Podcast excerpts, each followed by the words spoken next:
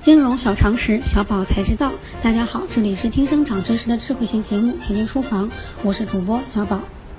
信托是我们金融体系重要的一员，是服务实体经济的重要力量和创造国民财富的重要途径。二零一六年，信托资产规模跨入二十万亿时代。那么，这是什么原因呢？归根究底，还是因为信托的实用功能。信托理财核心的内容是得人之信，受人之托，与人之主，待人理财。信托具备四大使用功能：一是财产管理，信托与银行、证券、保险并称为金融业的四大支柱。信托产品可以划分为许多不同的种类，可根据客户风险偏好设计多种组合的理财方案。当前产品年化收益率在百分之九到百分之十二左右。一般来说，基础设施信托风险较低，因为政府信用起了较大的作用。房地产信托和矿产资源信托风险稍高，但因为此类信托往往具有优质的抵押财产，因此较为安全。艺术品信托投资则风险较高。二是财富传承。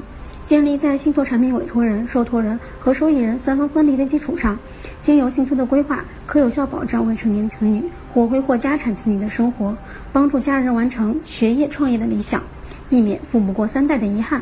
关于如何通过信托进行财富传承，我们将在下期节目中为大家介绍。三是债务隔离。信托法第十六条规定，受托人死亡或者依法解散、被依法撤销、被宣告破产而终止，信托财产不属于其遗产或者清算资产。投资信托产品后所交付财产就成为信托财产，而独立于委托人、信托公司以及指定的受益人，使该财产免于债权人的追索。信托债务隔离功能有效的前提是信托资产合法。四是保护财产，信托资产已转移至受托人名下，并以受托人的名义存在，大多数的法定管辖区域均无关于公开披露的规定。而且信托合同无需向任何政府机构登记，亦不公开供公众人士查询，因此受益人的个人数据及利益均绝对保密，直至信托终止为止。此外，信托财产的受益人可以按比例指定，当委托人的财产进行分割时，实现约定的财产分配方式。虽然信托功能强大，但是信托投资是有一定风险的，投资者应从以下几个方面慎重筛选。一是选择优质品牌的信托公司，二是评估交易对手，三是评估还款来源，四是评估增信措施，五是评估风控措施期限和收益率，六是评估系统性风险发生的概率，七是评估理财经理的专业性。特别是高收益往往伴随着高风险，理智选择收益率是普通投资者进行风控的简便易行的方法。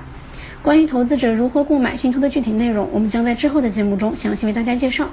信托按照不同的分类标准也有很多类型，但其中有一个品种尤其具有传奇色彩，全球富豪都争相使用它来为自己的巨额财富保驾护航。它是什么呢？大家可以先猜猜看，下期节目小宝再为大家揭开谜底。以上就是今天的内容，我们下期节目再见。